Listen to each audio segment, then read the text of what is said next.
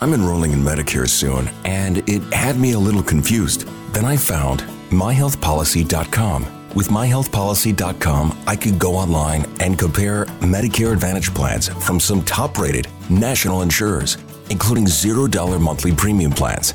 I could learn about plans in my area and talk with a licensed insurance agent if needed. MyHealthPolicy.com has made doing my research a whole lot easier. My choice, my Medicare, myhealthpolicy.com.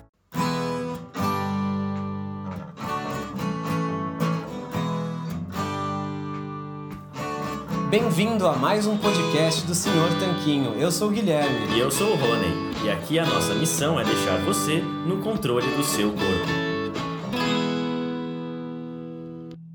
Fala Tanquinho e Tanquinha, esse podcast está sendo oferecido a você pela loja Tudo Low Carb. O que é a loja Tudo Low Carb? É basicamente um e-commerce onde todos os produtos que estão à venda são próprios para a sua dieta baixa em carboidratos. Então é muito legal, porque eles têm ótimos preços, todos os produtos são baixos em carboidratos e é lá que a gente encontra os nossos próprios ingredientes. Inclusive, eles quiseram dar um presente muito bacana para você é o seguinte: você vai na loja online, você vai encontrar todos os produtos que você quiser, entre oleaginosas do tipo castanha do Pará, amêndoas, nozes, queijos, chips de parmesão, adoçantes como elitritol e xilitol, lanchinhos práticos, macarrão com jaque, cacau em pó e todo tipo de alimento ou ingrediente que você quiser utilizar para incrementar a sua dieta low carb, você vai encontrar lá. Então é fantástico e eu tenho uma dica quente para você agora. Quando você estiver indo pagar, você coloca o cupom SR Tanquinho no checkout e vai ganhar 10% off na sua primeira compra. Então são 10% de desconto sem fazer nada. É incrível e eu recomendo que você compre lá porque os preços são bons, os produtos são ótimos e eles também apoiam essa nossa iniciativa do podcast. Tendo dito tudo isso,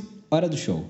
Fala Tanquinho e Tanquinha, esse podcast está sendo oferecido a você por nós. Isso, por mim e pelo Rony e pelo nosso programa Guia Dieta Cetogênica. O Guia Dieta Cetogênica é um curso em vídeo com todas as informações passo a passo para você seguir uma dieta cetogênica de sucesso. E como bônus para você que escuta os nossos podcasts, a gente colocou dentro do programa, na área de membros especial, todos os nossos produtos já publicados até hoje. Então, são dezenas de livros de receitas, são centenas de receitas tem também o nosso livro de texto e teoria, né, das 120 dúvidas sobre alimentação saudável respondidas, que foi elogiado inclusive pelo Dr. Souto, pelo Rodrigo Bomeni, pelo Danilo Balu e por vários e vários convidados que já passaram pelo nosso podcast.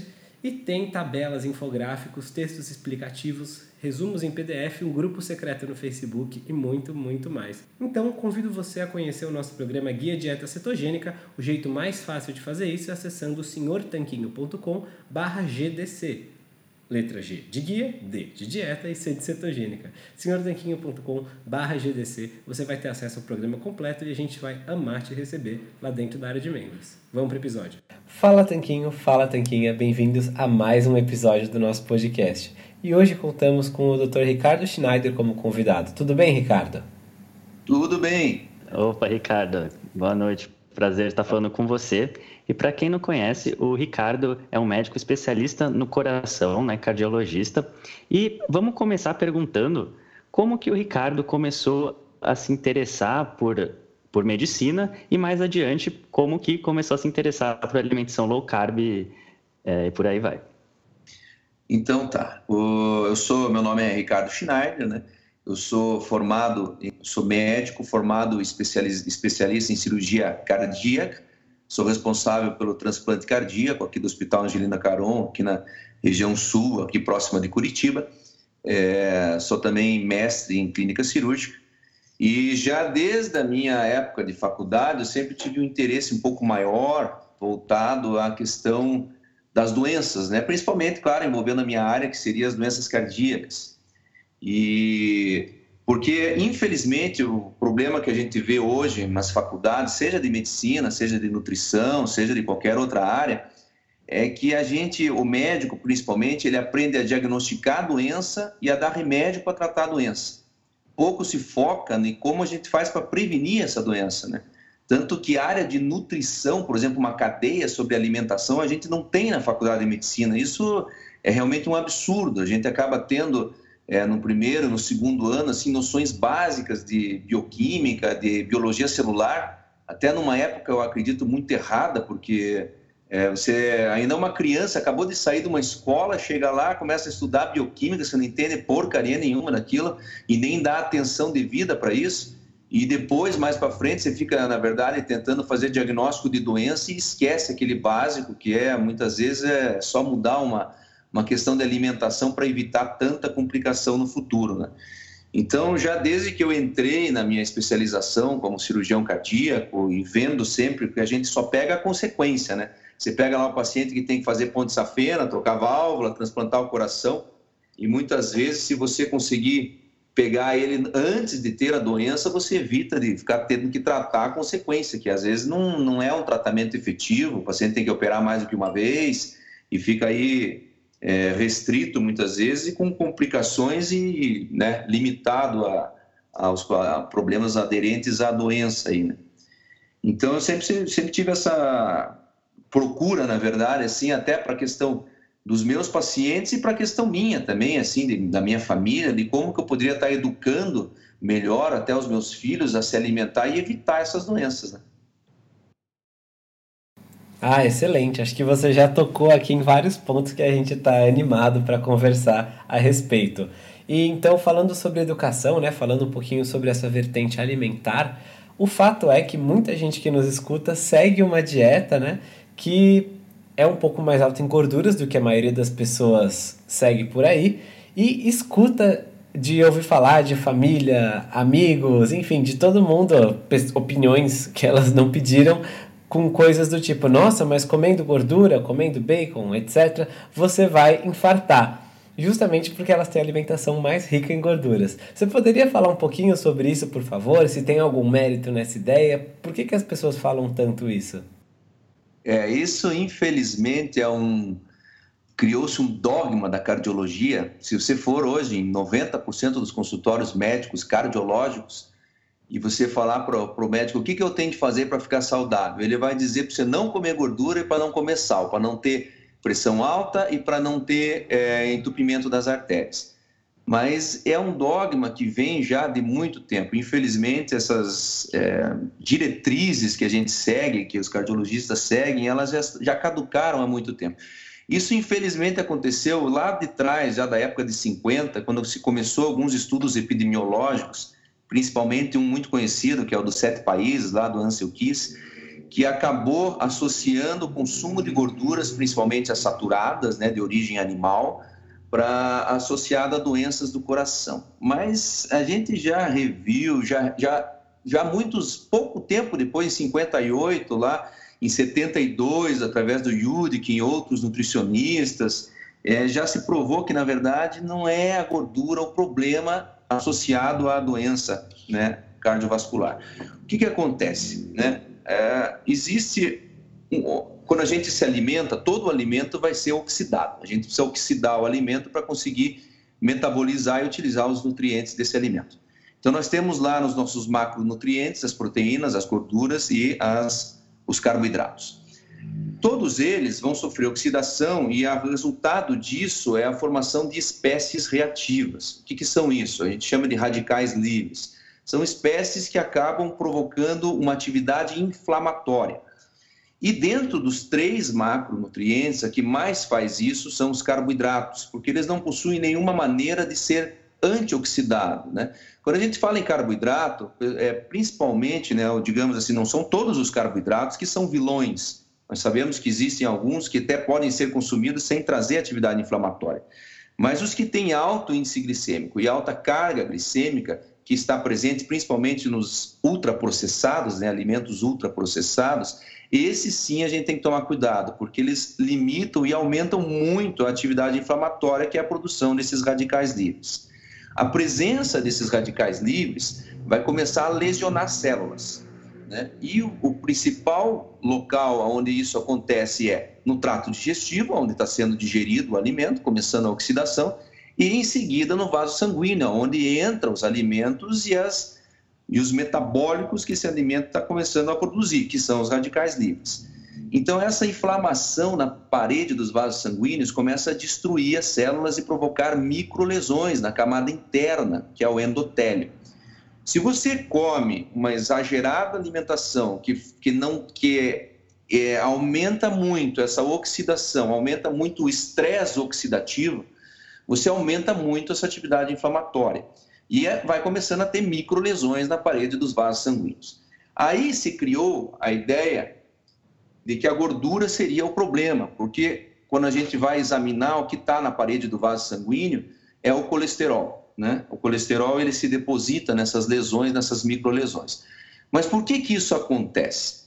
Nós temos o colesterol, ele sempre foi considerado um vilão por ser uma gordura, porque ele é, na hora que ele é consumido, ele vai ser absorvido pelos, pela, pela trato intestinal e ele vai ser carreado no sangue através da uni, se unindo com proteínas. Então essas proteínas são as lipoproteínas, chamadas LDL, que são as, as low density lipoproteins, são menores e que levam os colesteróis para onde eles têm que ir, que é a célula, os vasos, os, os tecidos, os órgãos, né? Isso é importante salientar, a gente não é, não, o ser humano não vive sem colesterol, o colesterol ele é importante e sem colesterol a gente morre. Então as pessoas não precisam ter medo do colesterol. E ele vai ser levado para os tecidos pela corrente sanguínea, o LDL carrega ele. E quando chega lá, o excesso que é não é utilizado, é trazido de novo para o fígado, onde vai ser armazenado na bile para ajudar na digestão dos próximos é, gorduras que você consumir. E daí o que, que acontece? A LDL está ali, passando no vaso sanguíneo e tentando levar o colesterol para o lugar certo. Ela vê essa microlesão e ela vai funcionar como um efeito tampão, é um, um efeito anti-inflamatório. Ela passa por cima dessa microlesão ela encontra os radicais livres, que são moléculas altamente reativas, e ela oxida. Ela se oxida em cima dessa lesão, o que começa a ter uma reação que não deveria acontecer. Ela não deveria estar ali, ela tinha que estar levando o colesterol para o lugar certo, mas ela acabou caindo nesse buraco, nessa microlesão.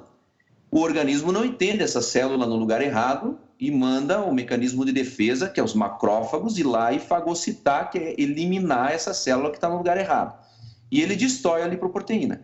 Na hora que ele destrói a lipoproteína, o colesterol fica ali depositado no vaso sanguíneo. E inicia, então, a, a, o processo da aterosclerose, que são as placas de gordura.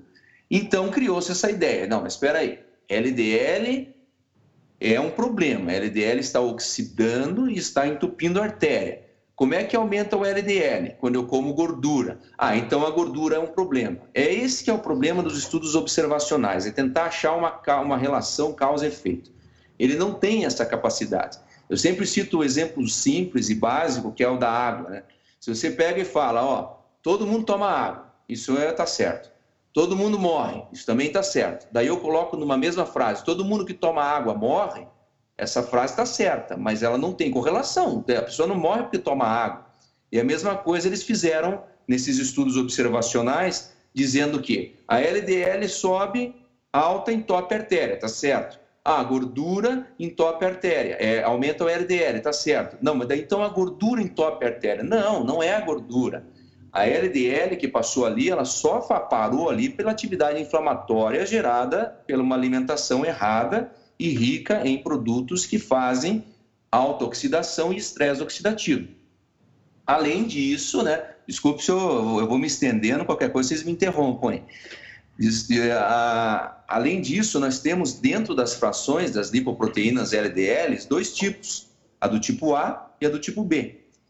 Elas são diferentes na sua densidade. As do tipo B, elas são mais densas, o que faz com que a camada externa dela, onde existem apolipoproteínas, que são outras é, proteínas aderidas à célula dessas lipoproteínas, sejam mais próximas. E nós temos as menos densas, que são as LDLs do tipo A. As que oxidam facilmente são as do tipo B. Essas, elas são produzidas endogenamente. Agora, para a gente entender isso, né? Então, nós temos uma lipoproteína LDL que é não oxida, que é do tipo A, e uma que oxida do tipo B. Como é que eu sei qual que é a, a que eu tenho, né? Se eu tenho uma LDL alta, o que está acontecendo? Será que eu estou oxidando? Será que eu não estou? Será que eu vou fazer placas de gordura ou não? Então, nós temos um mecanismo interno de produção de colesterol. Como eu já tinha explicado, o colesterol ele é produzido, é, ele é essencial para a vida animal, para a vida do ser humano. E ele, 80% do nosso colesterol a gente produz, a gente não precisa consumir. Mas quando a gente consome, os 20% que estão faltando, é por isso que aquelas cadeias, aquelas é, pirâmides falam sempre de um consumo de 30% de gordura, porque a gente não cons consegue metabolizar e criar toda a gordura. A gente tem gorduras essenciais que a gente tem que comer. Então, uma parte dessas vem em forma de colesterol também. E quando a gente começa a comer mais gorduras, nós temos um mecanismo chamado de feedback que diminui a produção endógena. Então, se você come mais gordura, você não vai criar mais LDLs, você reduz a produção do seu colesterol endógeno. Então, você vai acabar equilibrando o seu nível de LDL. Então, não é o problema o consumo da gordura. Agora, além da gordura que você está consumindo, se você consome alimentos ricos em açúcares, que são os carboidratos, eles acionam o mecanismo interno de maior produção de colesterol, que é através da, do estímulo, né? ela estimula uma enzima chamada 3-HMG, coenzima A redutase, é só para entender mais ou menos, mas que é acionada devido à ação da insulina, que é liberada pela presença da glicose no sangue e que ativa a cascata interna de produção de colesterol. Então, você come gordura, você está aumentando a sua LDL. E você come carboidrato junto, você aumenta a produção endógena de LDL. Aí você começa a explodir, porque você associar gordura com açúcar é a combinação do diabo, né? Porque isso aí vai levar à destruição da, da, das suas células, porque você vai ter sim daí muitas LDL circulando que vão acabar provocando maior oxidação. Lembrando ainda que a que é aumentada justamente é a endógena, que é a LDL do tipo B, que é aquela pequena que oxida. Então o açúcar aumenta do tipo B, enquanto que os, as gorduras que você come externamente aumentam a do tipo A, que não oxida. Então, comer gordura nunca vai entupir a sua artéria, desde que você não coma gordura com açúcar, com carboidrato. Agora, se você não come gordura, você faz uma alimentação é, low fat, mas faz high carb, com muito carboidrato, você vai com certeza entupir as suas artérias, porque além da chance de você estar tá precipitando aí um diabetes, uma síndrome metabólica, você está acelerando o processo de aterosclerose. Perfeito, doutor Ricardo. Perfeito. Nossa, a explicação achei ficou muito boa e fácil de entender sobre esse assunto e já até pincelou naquilo que a gente gostaria de falar, né? Que é a relação das dietas baixas em carboidratos, low carb, cetogênica ou num extremo a mais uh, carnívora com relação à saúde cardíaca, né? Até porque é, muita gente se preocupa que fazendo essas dietas mais ricas em gorduras saturadas vai haver um aumento do colesterol. E de fato até pode haver. Mas será que isso é realmente prejudicial? para a saúde cardíaca. Então, qual que é o seu insight nessa questão da saúde do coração com essas dietas baixas em carboidratos e mais elevadas em gordura saturada? Então, é isso que, na verdade, a gente precisa até estimular para que os pacientes façam, e é uma mudança de paradigma difícil, sabe? Então, como é que a gente consegue realmente demonstrar isso, digamos, é, bioquimicamente, através de exames laboratoriais, que uma alimentação rica em gordura não é prejudicial e uma alimentação rica em açúcar ela é prejudicial.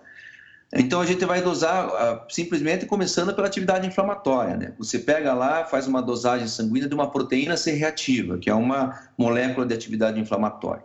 Pacientes que consomem açúcar vão ter alta incidência de inflamação e vão ter essa PCR alta. Então é um primeiro fator que já chama atenção para a gente. A própria dosagem da insulina basal, mostrando que a pessoa come muito carboidrato, então a insulina também sobe, a insulina também é uma atividade inflamatória, também aumenta a atividade inflamatória.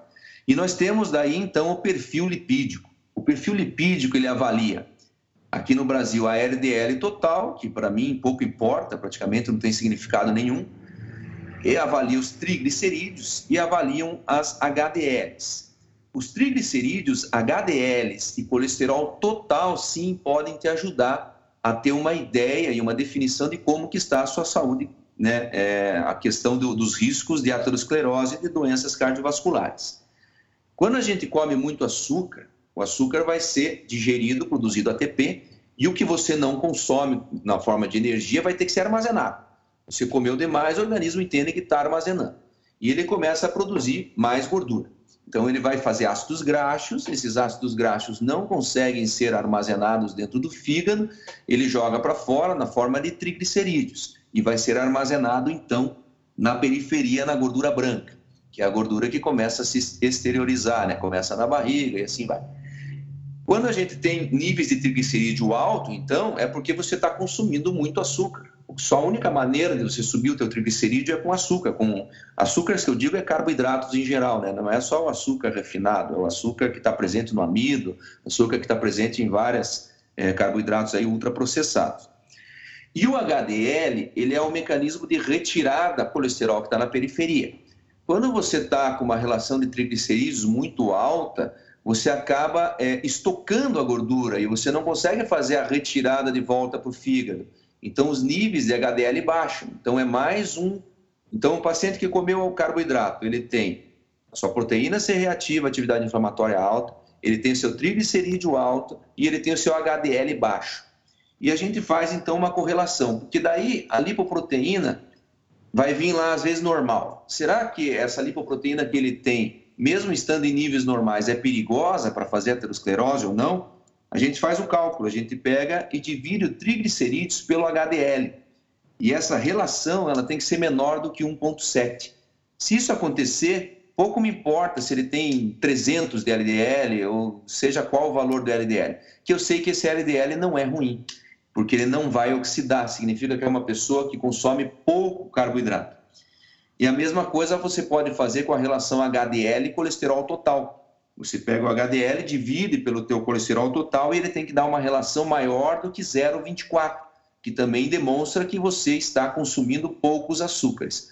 Agora, se essa relação está invertida, se o teu triglicerídeo é muito alto, o teu HDL é muito baixo, você começa a ter relações aí 2, 4, 6, que são justamente o perigo daí associado às suas LDLs de risco de doença cardiovascular. Aí, às vezes, o cara tem lá uma relação triglicerídeo HDL de 4 com uma LDL de 60. Eles falam assim: ah, não, a LDL do cara tá bom, então beleza, tá tudo tranquilo. Não, ele está correndo alto risco de ter infarto, porque justamente a LDL que ele tem, mesmo sendo pouca, é a que vai oxidar, é essa que vai trazer doença. Então a LDL sozinha é uma, não, é, não deve nem ser utilizado como parâmetro de, de doença cardiovascular. Inclusive, aqui no Brasil nós estamos sempre atrasados, né? Aqui a gente tem como dosar as nossas LDL ruim, que é a LDL peroxidada. Só que isso custa R$ 1.600, não tem convênio que pague, não tem SUS que pague, e a pessoa não vai pagar todo mês R$ 1.600 para ver se, se a LDL dela está boa ou está ruim, nem a cada seis meses, é um absurdo esse valor. Então a gente tem que fazer essas correlações para conseguir né, associar ao LDL ruim ou bom. Lá fora, nos Estados Unidos, eles têm o VAP, que é o Vertical Auto Profile, eles conseguem definir bem umas 14 tipos de LDL. Então, os caras já estão muito mais avançados e sabendo controlar muito melhor a questão de controles de colesterol e da sua alimentação do que nós estamos aqui né, no Brasil. Infelizmente, sempre atrás da, da evolução.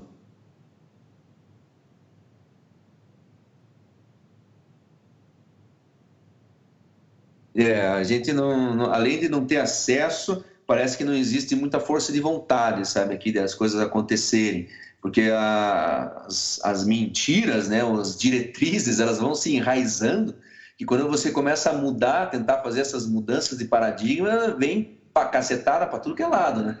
O pessoal não aceita e fala mal, e xinga, e entra, xinga até a mãe da gente quando começa a falar.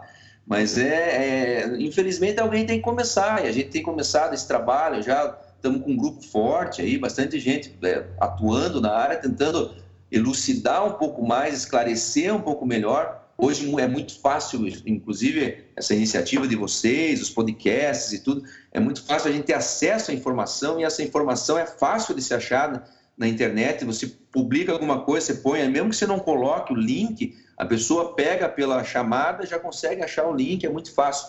Então, não são mais inverdades, né? Você consegue ter fundamento, embasado, é, estudos randomizados, as coisas sendo demonstradas e tá aos pouquinhos vai se mudando essa, essas, esses conhecimentos, essas ideias, né? Com certeza, com certeza é um movimento que é difícil de parar. E só recapitulando um pouquinho, você mencionou então os triglicerídeos, que são um bom marcador disso, a proteína C reativa. Nesse contexto, né, de que esses exames mais específicos são custam uma fortuna, o que, que a pessoa pode olhar também no dia a dia dela, nos exames normais? Ela, além desses marcadores, tem alguma outra coisa que ela deveria observar? Talvez, sei lá, se olhar no espelho. O que, que ela tem que prestar atenção para poder dizer e ter uma noção se ela está com risco cardiovascular, se ela não está, se ela tem que se ligar no consumo dos carboidratos refinados, que é algo que aumenta os triglicerídeos o que, que a pessoa do dia a dia pode tomar assim como uma medida base para ela se orientar? Tá. Veja, pessoas que, que se alimentam mal, principalmente com o consumo de carboidratos em excesso, elas vão ter sinais, sintomas bastante é, parecidos, né? Então, fadiga, cansaço, aquela pessoa que tem fome o tempo todo, ela vai querer comer a cada três horas, que nem o cardiologista dela orientou, ela vai é, ter uma insônia, ela dorme mal, ela começa a ter déficits de memória, ela começa a ter alterações até urinárias. Outro marcador que até eu não citei, mas que começa a subir é o ácido úrico, porque quando você começa a ter muita glicose, você faz hiperglicemia, você aumenta os níveis de insulina circulando, então a insulina basal ali consegue dar uma noção para nós de quanta insulina está sendo é, utilizada e começa a fazer resistência à insulina. Daí, quanto mais insulina você dispõe, disponibiliza, menos ácido úrico você excreta. Então, você começa a fazer um, uma hiperuricemia. O paciente está, ah, mas estou com gota, estou fazendo crise de gota, dor articular. E daí ele acha que é porque está comendo carne, porque falaram para ele que a proteína aumenta o ácido úrico, e daí ele para de comer carne, continua tendo crise porque ele come açúcar. Então, são sinais, sintomas muito é, parecidos e muito semelhantes, né? Claro, a pessoa vai notar um sobrepeso, vai aumentar muitas vezes até um nível, níveis de obesidade. Se ela tiver realmente fazer um acompanhamento médico é importante, um acompanhamento nutricional, para conseguir fazer as, os seus percentuais de gordura, saber quanto que está acumulando, porque às vezes a gordura não se exterioriza tanto, a pessoa está um pouquinho só acima do peso, mas ela está com uma gordura visceral alta, com riscos aí de doenças cardiovasculares, risco de diabetes, de resistência à insulina, síndrome metabólica, essas coisas. Então, são parâmetros que são que a gente consegue, né, que vai ter que fazer um acompanhamento, claro, mas que a pessoa já vai perceber. A pessoa sabe quando ela não está bem. Ela começa, ah, eu não durmo direito, eu estou cansado, eu fico o dia inteiro cansado, eu acabei de acordar, já estou cansado. Eu acabei de comer, já estou com fome. Eu como e fico com sono. Entendeu? É, são coisas que são associadas a essas alterações de insulina rápida, alterações de glicose no sangue, aumento de glicose, baixa de glicose, sintomas de hipoglicemia. A pessoa começa a ter taquicardia, a pessoa começa a ter sudorese. Então, são sinais assim que que se acompanham de uma má alimentação. Né? E isso, infelizmente, é associado ao consumo de excesso de carboidratos. Né? Certo, perfeito.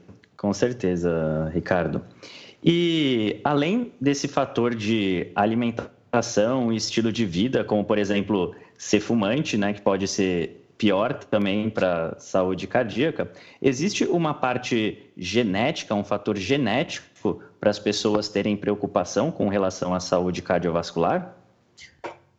Não, existe, claro. A gente, doenças cardiovasculares, assim, é, não é grande parte, né? Mas as pessoas, muitas pessoas têm uma predisposição já a ter uma, um aumento dessas doenças. Então, existem aí doenças, dislipidemias familiares, onde a produção endógena ela é acelerada demais, mas não é por questão de alimentação, por alterações enzimáticas. Então a pessoa já tem esse histórico e você vai lá, faz um exame, encontra 500 de, de, de, de, de LDL, de colesterol total alto demais, e uma pessoa magra, você começa né, a associar doenças.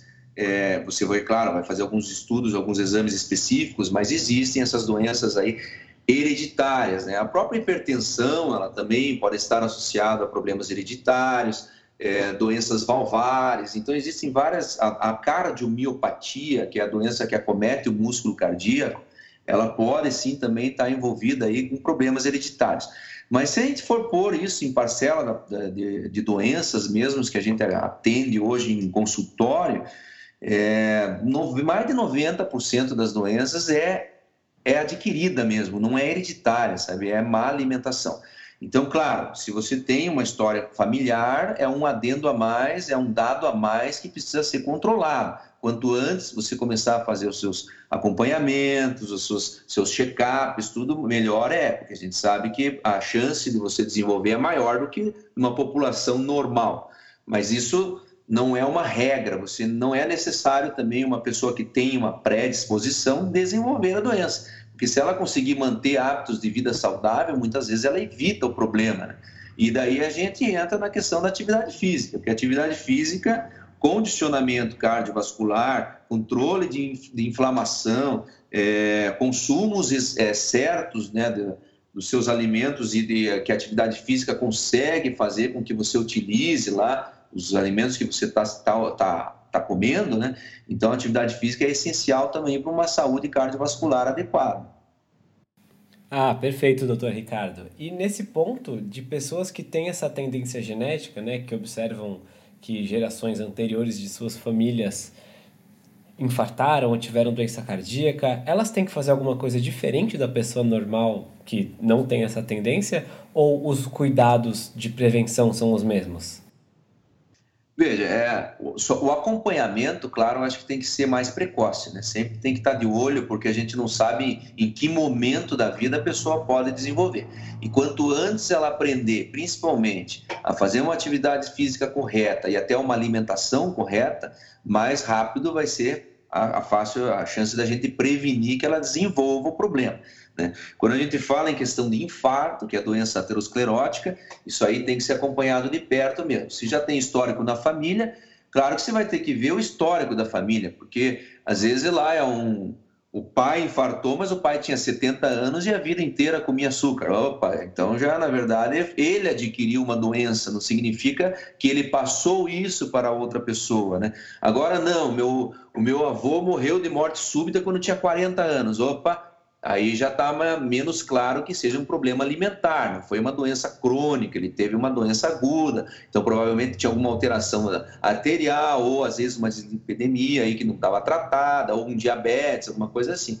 Então tem que saber bem o histórico, colher bem essa anamnese e tem que fazer o segmento. Agora, basicamente, a pessoa tem que cuidar da sua alimentação. Se ela não começar a reduzir desde cedo os seus carboidratos, começar a ter uma alimentação regrada, uma atividade física correta, ela vai desenvolver mais rápido do que outras pessoas, porque a tendência hereditária, na verdade, ela se acelera com os seus hábitos de, do dia a dia. Cigarro, cigarro, como você comentou ali, cigarro é é, não tem nem como dizer, porque ele é um, é um veneno, né?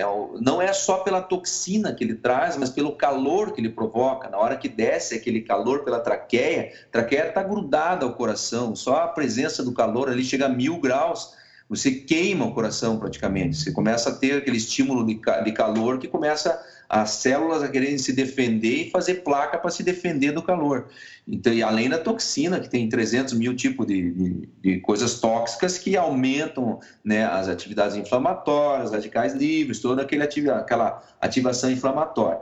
Aí, se o cara fuma, se o cara bebe, se o cara não faz atividade física, é sedentário, começou a comer muito carboidrato, faz um, um acúmulo de gordura, pronto, não tem mais do que salvar, vai entupir. E vai entupir, não é a artéria do coração, vai entupir o corpo inteiro. Daí faz AVC, derrame cerebral, começa a ter obstrução periférica, começa a amputar membro e assim vai, né? Ah, com certeza, Ricardo.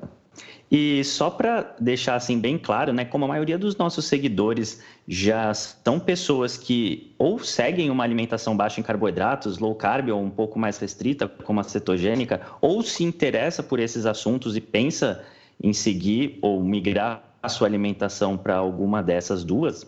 É, então, para deixar mais claro, para resumir, fechar isso para o pessoal, é, uma alimentação low carb ou cetogênica pode então ajudar é, a diminuir o risco de doenças cardíacas ou depende, e se depende do que depende? Não, uma alimentação em baixo é, consumo de carboidratos, ela sempre vai ajudar e vai prevenir doenças cardiovasculares. Tá? Os vasos sanguíneos, como eu tinha explicado né, são anteriormente, é os que, os que principal é, estão envolvidos na atividade inflamatória que a gente gera durante a nossa alimentação. Quem mais gera atividade inflamatória é carboidrato. Então é aquela velha história, né? Nós temos proteínas essenciais que você não consome, você fica doente ou faz carência ou até pode morrer. Mesma coisa com gordura, se você não consumir determinado tipo de ácidos graxos, você vai ter carências e pode morrer. Agora, carboidrato, nós não temos carboidratos essenciais. Se você comer 0%, no caso de uma cetogênica, de uma carnívora, 0% de carboidratos, você não vai ficar doente e você não vai morrer.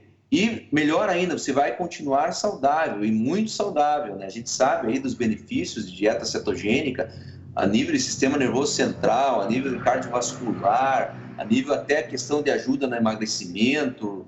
Então, pode ficar tranquilo que você sempre vai ter benefícios com uma alimentação low carb, né, controlando seus carboidratos.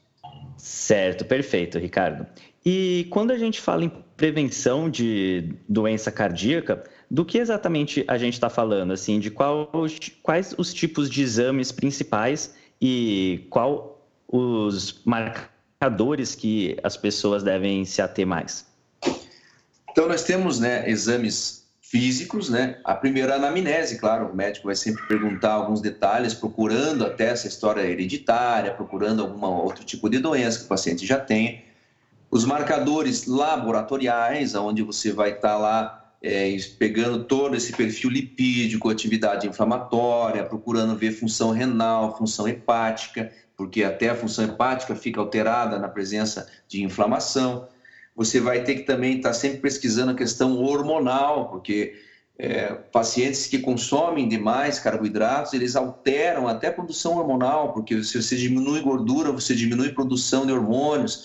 Então a pessoa tem que ter esse acompanhamento, a gente tem que saber como é que está. Às vezes ele para de produzir hormônio de crescimento, começa a criar massa magra, começa a virar massa gorda, de repente o cara está com uma desproporção muito grande. Outros fatores ali no exame físico, né? A gente tem que estar tá sempre é, pegando alguns marcadores de doença cardiovascular, que é justamente você medir a circunferência abdominal, você saber a tua relação quadril e cintura, né, saber se essa relação está adequada ou não. Você vai ver, na verdade, num, num, parâmetro geral, além da pressão e da frequência cardíaca, da ausculta, né, você vai fazer no seu exame físico, você vai conseguir ver se o paciente tem perda de massa muscular, você consegue ver isso com uma fita métrica, você vai medir uma panturrilha, você vai medir uma, uma uma, assim, uma medida do braço, e assim você consegue ter alguns parâmetros de exame físico. E claro, para a saúde cardiovascular, o teste de esforço ainda é um teste bastante acessível, que consegue trazer bastante para nós, pelo menos, a questão da aptidão cardiorrespiratória, se o paciente está tendo uma aptidão certa, se ele realmente faz a atividade física que ele fala que faz, ou se ele não faz, o quanto que está é, acometendo essa, essa questão, né, se ele está ou não apto para fazer uma atividade física, se altera o eletro na hora que ele faz um esforço, se ele tem algum tipo de sintoma.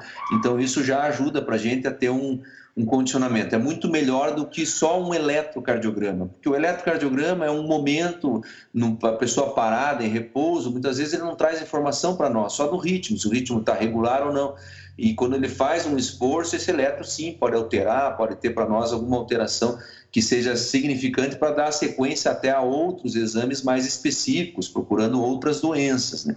Então, basicamente, é, você tem que ter um check-up, você vai passar por um exame físico, você vai ter uma, vai ser retirada uma história sua, você vai fazer exames laboratoriais que nos ajudam a ver os marcadores de doenças, você vai fazer alguns exames é, a mais ali da, é, que vão ajudar a esclarecer como é que está a sua saúde cardiovascular, principalmente um teste de esforço. Em alguns casos, o ecocardiograma, pacientes que já estão com muito sobrepeso, obesidade já mais acentuada, que já tem ali uma histórico de pressão alta, já está mais taquicárdico, esses aí a gente tem que fazer um ecocardiograma para ver questão de musculatura, né?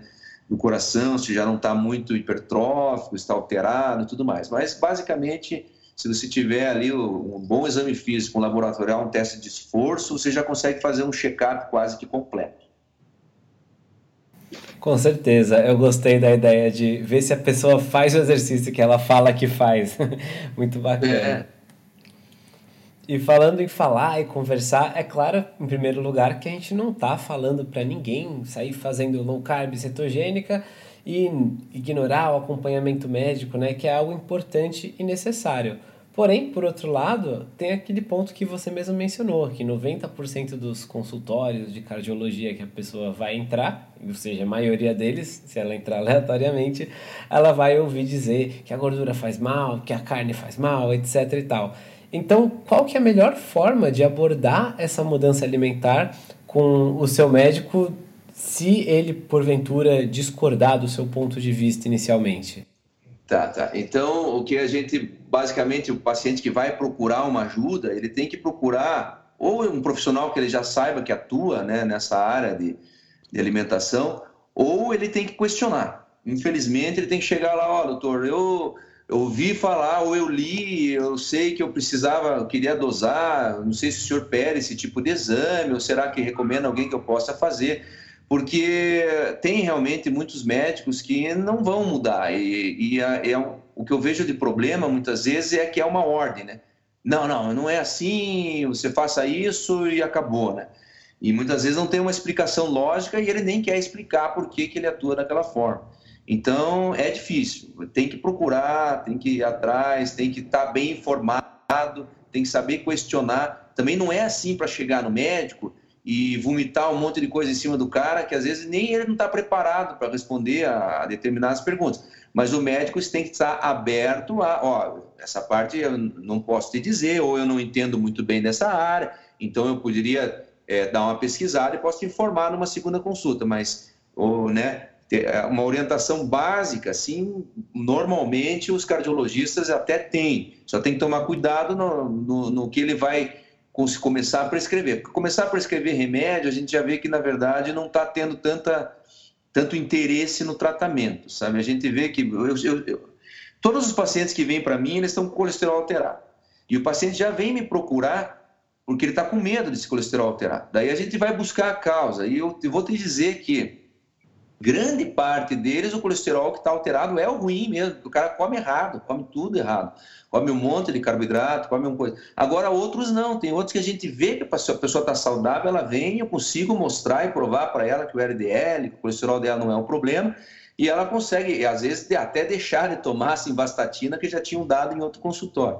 Então, é, tem que procurar, tem que ir atrás, tem que achar pessoas que estejam é, suscetíveis até a aceitar uma indagação, né, porque não, não seja ali arbitrários na sua conduta. São médicos que muitas vezes é, ainda não estão atualizados o suficiente, mas tem muitos que estão, então tem que procurar, tem que ir atrás e conseguir encontrar informação de verdade, né? Não, com certeza, né? Às vezes mais fácil, é, você vai, pode chegar no seu médico, ele pode estar atualizado, como você falou, é um dos casos. Tem outro caso pode ser que ele ainda não esteja, mas que esteja aberto né, a conversar, a entender, a ir atrás é, e a ler informações se você apresentar. E tem o último caso, que é o mais chato, e que é de quem falar, ah, não, eu que estudei, eu que sei, isso daí não é nada disso, está errado. Aí, e aí, nesse último caso, aí é melhor mudar de médico, né? Procurar outro mesmo. É, aí não tem jeito. Se a pessoa, o médico ele tem que ter um diálogo, não é um monólogo, né? Não pode ser, ah, é isso e acabou. Ele tem que estar tá sempre entendendo a parte do paciente, inclusive para tirar as dúvidas da maneira correta. Né? Ah, com certeza, é muito importante esse diálogo, né? E, Ricardo, agora mudando um pouquinho o assunto do episódio, a gente queria te perguntar quais são os seus hábitos saudáveis é, com relação a tudo na sua vida, você pode dizer. Pode ser com relação à alimentação, esporte, sono. O que você achar que é saudável e faz bem para você, pode falar, com certeza o pessoal vai gostar de saber. Olha só, então isso é interessante, cara, porque eu comecei realmente a cuidar da minha alimentação há mais ou menos uns três anos. Quando eu fui fazer exames de sangue de rotina, eu nunca fui uma pessoa gorda, nunca fui obeso, mas eu estava com sobrepeso, assim, eu pesava, eu tenho 1,87, eu estava com uns 92 quilos, mais ou menos. Já com aquela barriguinha aparecendo, você começa a se olhar assim, já, pô, tem alguma coisa errada, né? Meio cansado e tal. E eu fui fazer os meus exames de rotina. E daí veio lá, meu triglicérido, meu colesterol estava em 190 total, meu LDL em 60, beleza, tudo tranquilo meu triglicerídeos em 280 e o meu HDL em 36. Aí eu olhei, putz, cara, mas o meu LDL tá bom? Ah, colesterol total tá bom, mas não tá certo isso. Como é que eu posso estar com triglicerídeo tão alto, né? Aí eu peguei e me automediquei. Em vez de eu consertar na minha alimentação, eu comecei a tomar remédio para baixar o triglicerídeo. E repeti o exame em dois meses. As minhas transaminases hepáticas elas subiram quase que quatro vezes. Eu quase fiz uma insuficiência hepática por causa do remédio. Aí eu falei, não, tem alguma coisa muito errada. Eu não posso ficar tomando remédio para baixar a triglicerídeo. O que, que eu estou comendo? Como é que eu vou fazer? E daí que eu fui me aprofundar na questão da low carb. E comecei a fazer diminuição, restrição de carboidrato mesmo, principalmente os, os ultraprocessados, e fui tirando, e fui tá, aos pouquinhos me adaptando. Eu sempre fui mais carnívoro, então comecei a dar preferência para as carnes e comer mais verduras e tal, coisa que eu não comia tanto. E em três meses, veja só a diferença que deu. Em três meses eu tinha perdido 13 quilos. Eu fui, eu, daí eu fui fazer os meus novos exames de sangue. Meu triglicerídeo tinha caído para 68. A minha, a, eu não tinha citado a proteína C reativa, né? Minha proteína C reativa inicial, ela estava em 0,5. O normal é até 0,5. Ela tinha caído daí depois de três meses para 008, então ela já estava entrando nos decimais. É, o meu HDL subiu de 36 para 44. Daí, e o meu LDL não alterou nada, de 60 acho que foi para 75, alguma coisa assim, e o meu colesterol total também se manteve igual. Aí eu falei assim, ó, tá aí, ó, o negócio não dá para comer açúcar, já está mostrando que minha atividade inflamatória diminuiu, minha gama GT, que era prova de função hepática, diminuiu, tudo melhorou. Daí eu falei assim, não, então agora o que está faltando? Eu tenho que fazer uma atividade física, porque eu realmente estava muito mal. Eu tenho, eu tive, eu tive um problema, eu operava muito e eu fiz uma hérnia de coluna. Eu tive que operar minha coluna cervical e eu, dores nas costas assim insuportáveis. Eu falei assim, não, eu não, se eu não fizer alguma coisa agora de fortalecimento, tudo, eu vou começar a ter que operar a coluna todo ano. E daí eu comecei uma atividade física com personal, comecei a fazer sequência. Agora já fazem mais de dois anos que eu faço atividade, até buscando um pouco mais de hipertrofia, é, saudáveis, tudo. E os meus últimos exames, há dois anos já de, de low carb severa, mesmo que eu faço quase que uma cetogênica, às vezes um pouquinho de carnívoro. Nesses dois anos eu tô com de 008 que tinha, agora já minha proteína C reativa é 0003, já está na casa dos milésimos o meu, meu, meu triglicerídeo baixou de, de 68, ele foi para 55, e o meu HDL subiu para 51. E não mudou nada no meu colesterol total, no meu LDL. Você vê como foi uma experiência que, para mim, é, provou o que eu estava estudando. Provou que funciona. Tira o açúcar, come gordura e proteína, come gordura, comida de verdade, come suas verduras, como acompanhamento, sem problema nenhum. Isso não, não, isso não, não provoca oxidação, isso não provoca atividade inflamatória no seu organismo. Você consegue ficar saudável. E daí eu instituí para toda a minha família. Hoje até meus filhos já sabem que, que a sobremesa é um moranguinho, é, já evitam né, final de semana só que vai ter alguma coisinha a mais, porque criança é difícil de controlar tudo, às vezes uma festinha, alguma coisa assim mas é comida de verdade todos os dias aqui em casa. É. Aprenderam a comer um pouco de verdura, aprenderam a comer bastante carne, comer ovo, comer queijo, e assim a gente vai tentando manter uma alimentação saudável aí para todo mundo. Ah, sensacional. Acho muito bacana todo esse relato, né? Tanto pela, pela própria experiência prática sua de que você fez de início o que você Sim. talvez faria para um paciente de receitar o remédio, começar a tomar e aí viu na pele que aquela não é uma atitude muito sustentável, né? Ah, não, você começa. E eu tinha dores musculares, cara. Eu comecei a falar, mas o que está acontecendo? Aí quando eu fui dosar lá, eu falei, pô, tô quase perdendo meu fígado com dor muscular, não é possível, cara. Aí você vai ler a bula do remédio, meu Deus do céu, aí eu vou parar com esse negócio, não dá para tomar, não.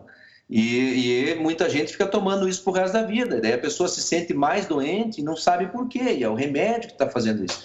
Então é só uma mudança aí de alimentação. Claro, não é fácil, não é fácil. O açúcar é viciante, a gente sabe que ele compete pelos mesmos receptores da cocaína, ele vicia às vezes até oito vezes mais. A pessoa tem vontade de comer, mas não é impossível. Você fica uma semana, duas semanas, um mês, quando você vê, você já nem quer mais ver as coisas com açúcar, você já começa a, demonizar aquele tipo de alimentação, você já começa até a achar ruim que a pessoa do lado está comendo, então você já começa a ter aquela orientação correta, começa a fazer a coisa certa. E a atividade física, sem, sem falar, né? Você libera endorfinas, começa a se sentir bem, então é uma situação que a gente precisa é, tá sempre ativo, né? não deixar a musculatura parada, ajudar a melhor a tua, o teu dia a dia, a tua insônia, questão de sono. Você estava dizendo da questão dos exercícios também, né? Que se a gente não usa, não treina, a gente não tem por que manter os músculos, não tem por que ter essa demanda toda de energia e nem manter a força e todas as coisas são importantes, que a gente sabe disso também, da questão da atividade física. Exatamente, atividade física é fundamental. Tanto que nessa minha experiência, que nem eu estava explicando, eu perdi 13 quilos de massa gorda e eu consegui ganhar nesses dois anos 6 quilos de massa muscular, fazendo atividade para hipertrofia, fazendo a atividade certa, mantendo o meu cardiovascular. Então, assim, o condicionamento melhorou 100%, conseguia consegui melhorar a minha performance, consegui melhorar a minha saúde e, claro, hoje a, as dores que eu senti acabaram. Nunca mais tive problema de dor na coluna, de insônia, de dificuldade para dormir ou sono durante o dia, né, que o açúcar provoca muito isso, isso aí acabou. Então, a alimentação e a atividade física é o segredo da longevidade saudável. Perfeito, Ricardo. E agora, a gente gostaria de ouvir de você uma mensagem final para o pessoal que está ouvindo a gente. Pode ser qualquer coisa que você queira dizer. Uh, uh, geralmente, o pessoal fala alguma coisa relacionada a qualidade de vida, melhorar a saúde, mas é um recado final, uma parte livre do podcast para você falar o que você preferir. É, hoje eu, assim como médico, como cirurgião cardíaco, vendo todas as doenças que a gente faz e que a gente trata todos os dias, é, observando, eu sou responsável pelo transplante cardíaco, então eu pego pacientes realmente em fase terminal e doenças que poderiam ter sido evitadas, né? Então, porque muitas vezes a cardiomiopatia ela é isquêmica por entupimento de artéria, por obstruções, uma má alimentação. Então, o, o que eu deixo de recado é cuidem da sua saúde enquanto há tempo. Não, não deixe para cuidar depois que você se aposentar, depois que você já tiver mais velho, começar a se preocupar, porque daí não vai mais ter volta. Você tem que estar todos os dias, você tem que se regrar tem que comer certo? Tem que. Ah, é chato, não importa. Você tem que comer, cara. É você, ninguém vai fazer isso por você. E se você estiver comendo certo, você nem vai precisar comer tanto. E você vai ver que a saciedade melhora, a tua disposição melhora e as tuas doenças diminuem. Então você evita depois de ter que ficar tomando remédio. Coma certo hoje, faça a coisa certa, restringe os seus carboidratos. A alimentação low carb, ela não é diminuir açúcar, as pessoas acham, ah, então se eu comer pouco açúcar. Não, você tem que tirar os carboidratos ruins. O que tem alto índice glicêmico, o que tem alta carga glicêmica, tem que ser evitado e não consumido. Você vai consumir, e daí, claro, você precisa de uma orientação. Procure seu médico, seu nutrólogo, seu nutricionista. Faça uma orientação de uma alimentação correta. Você não vai se arrepender. Comendo certo, atividade física, você vai conseguir e envelhecer saudável, porque não adianta nada ficar velho e tomando remédio numa cama, ou dependendo de outras pessoas, ou com uma perna amputada, ou com uma doença intratável. Então, pense no seu futuro, pense nas pessoas, até nas próprias famílias. Você tem muita, muitos são casados, muitos têm filhos, muitos têm até já estão passando por isso, cuidando de um pai, de um avô doente. Então, cuidem disso enquanto há tempo, né? E não é difícil. Né? Difícil é, mas não é impossível. Você tem que começar hoje para conseguir melhorar até amanhã, né? Com certeza, com certeza. É, até porque daqui um, dois, cinco, dez anos você vai desejar ter começado hoje, né? Quando você está ouvindo esse episódio, é a melhor hora para você tomar uma atitude. E Ricardo, agora que a gente está chegando na parte final, a gente gostaria que você deixasse as suas mídias sociais para quem quiser acompanhar o seu trabalho, as suas postagens e também o seu podcast, que a gente sabe que você tem um que é muito legal. E o pessoal que gosta de acompanhar o nosso, com certeza vai gostar de acompanhar o seu também. Então tá, eu sou o Dr. Ricardo Schneider, vocês podem me, me seguir através do Instagram, então é o doutor.ricardo Schneider, S-C-H-N-E-I-D-E-R,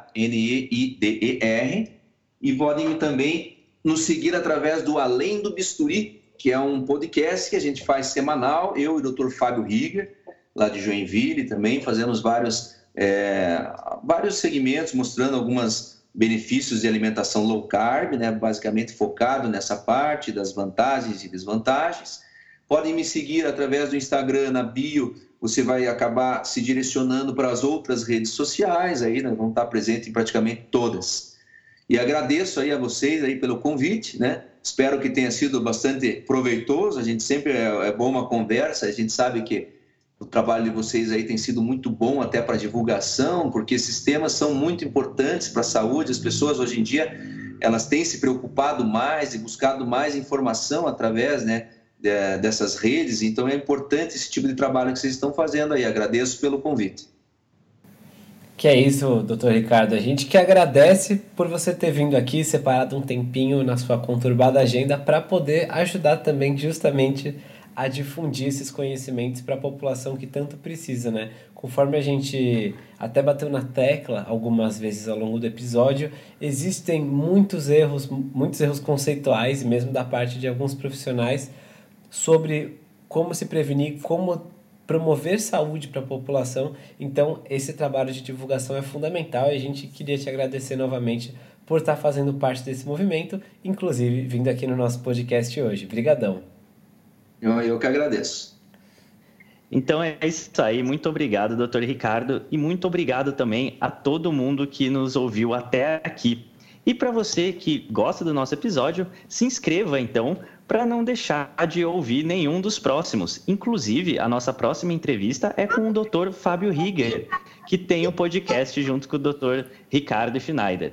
Então, para não perder essa entrevista, que também está muito boa, é só você se inscrever. A gente está no Spotify, estamos no SoundCloud e em muitos outros lugares. É só procurar lá por Senhor Tanquinho. Pessoal, muito obrigado. Se inscreva para não perder nada e a gente se fala na segunda-feira que vem. Um forte abraço do, do Senhor Tanquinho. Tanquinho.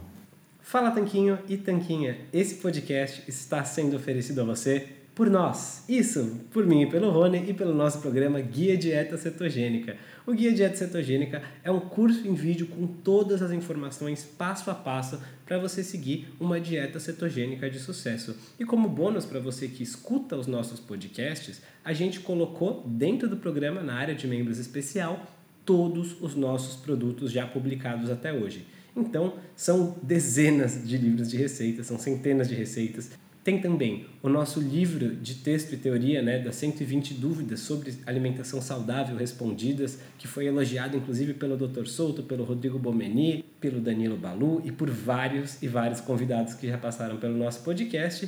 E tem tabelas, infográficos, textos explicativos, resumos em PDF, um grupo secreto no Facebook e muito, muito mais. Então, convido você a conhecer o nosso programa Guia Dieta Cetogênica. O jeito mais fácil de fazer isso é acessando senhortanquinho.com/gdc letra G de guia, D de dieta e C de cetogênica. senhortanquinho.com GDC, você vai ter acesso ao programa completo e a gente vai amar te receber lá dentro da área de membros. Fala Tanquinho e Tanquinha, esse podcast está sendo oferecido a você pela loja Tudo Low Carb. O que é a loja Tudo Low Carb? É basicamente um e-commerce onde todos os produtos que estão à venda são próprios para a sua dieta baixa em carboidratos. Então é muito legal, porque eles têm ótimos preços, todos os produtos são baixos em carboidratos e é lá que a gente encontra os nossos próprios ingredientes. Inclusive, eles quiseram dar um presente muito bacana para você é o seguinte: você vai na loja online, você vai encontrar todos os produtos que você quiser, entre oleaginosas do tipo castanha do Pará, amêndoas, nozes, queijos, chips de parmesão, adoçantes como elitritol e xilitol, lanchinhos práticos, macarrão com jaque, cacau em pó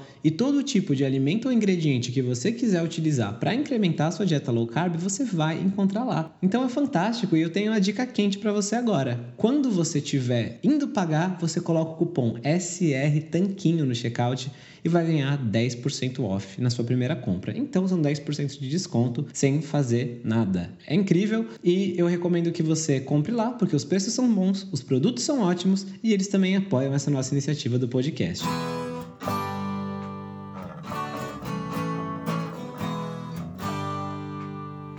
Você acabou de ouvir mais um episódio do podcast do Senhor Tanquinho. Não deixe de se inscrever para não perder nenhum episódio com os maiores especialistas para a sua saúde. New to Medicare? Start now. Go to myhealthpolicy.com to learn about some of the top rated Medicare Advantage plans in your area, including plans for $0 a month in plan premiums, low out of pocket costs, and expansive provider networks. If you're thinking about a Medicare Advantage plan, myhealthpolicy.com is a great place to go to find a plan that meets your needs. Learn more about your options, even talk with a licensed insurance agent. myhealthpolicy.com. I'm enrolling in Medicare soon, and it had me a little confused. Then I found myhealthpolicy.com. With myhealthpolicy.com, I could go online and compare Medicare Advantage plans from some top rated national insurers, including $0 monthly premium plans. I could learn about plans in my area and talk with a licensed insurance agent if needed. MyHealthPolicy.com has made doing my research a whole lot easier. My choice, my Medicare, myhealthpolicy.com. New to Medicare? Start now. Go to myhealthpolicy.com to learn about some of the top rated Medicare Advantage plans in your area, including plans for $0 a month in plan premiums, low out of pocket costs, and expansive provider networks. If you're thinking about a Medicare Advantage plan, myhealthpolicy.com is a great place to go to find a plan that meets your needs. Learn more about your options, even talk with a licensed insurance agent. myhealthpolicy.com.